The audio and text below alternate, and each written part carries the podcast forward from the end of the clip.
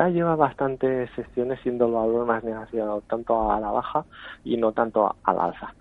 Yo creo que después de la Junta de Accionistas ayer en Alicante, eh, intentó tranquilizar Oliu, pero mm, yo creo que más que tranquilizar, eh, ha abierto la puerta a unas fusiones que puedan haber por ahí y esto al final es, puede ser bueno para el banco y puede ser malo. Está claro que... ¿Usted, eh, usted cree que quiso decir lo que todo el mundo le pareció entender ayer? Sí, y tanto que sí. Quiso decir que el banco por sí solo no puede andar y que están estudiando una fusión con otro banco. Y que otra fusión puede estudiar con Bankia, cuando es un banco nacionalizado que está, que está pendiente de ser vendido.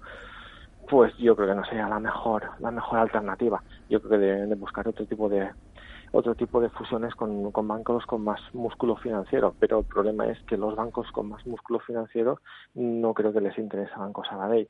Una fusión transfronteriza, no, ya lo vimos, se fueron a Inglaterra y cómo les ha salido el tiro por la culata.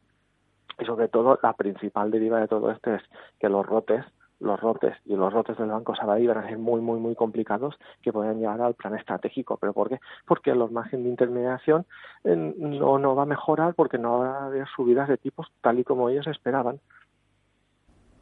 ¿Usted cree que necesitará ampliar capital, Banco Sabadell?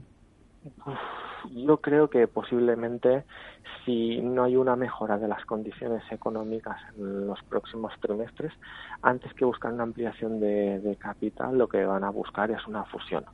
Pero si no buscan una fusión, es que ampliar capital tampoco es la solución. Es pan para hoy y hambre para mañana. Bueno, ya ve el Deutsche Bank. Eh, claro. Fusión Commerzbank y se rumorea con que también va a tener que ampliar, capital. Esto más o menos está claro, claro. Eh, Aquí lo importante es saber el precio al que saldrían las nuevas acciones, pero hoy leyendo Financial Times, pues más de uno me imagino que se ha llevado las manos a la boca cuando ha visto esa cifra con tantos ceros, 10.000 millones de euros que podría necesitar. Es mucho más de lo que está capitalizando. es tremendo. O sea, el efecto dilutivo puede ser impresionante.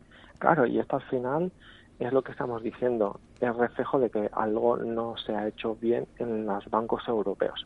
No se ha hecho bien como se ha hecho en Estados Unidos y aquí al final vamos arrastrando problemas de hace bastantes años que eh, parece ser que si no hay una mejora y hay un empeoramiento económico, pues esto saltará.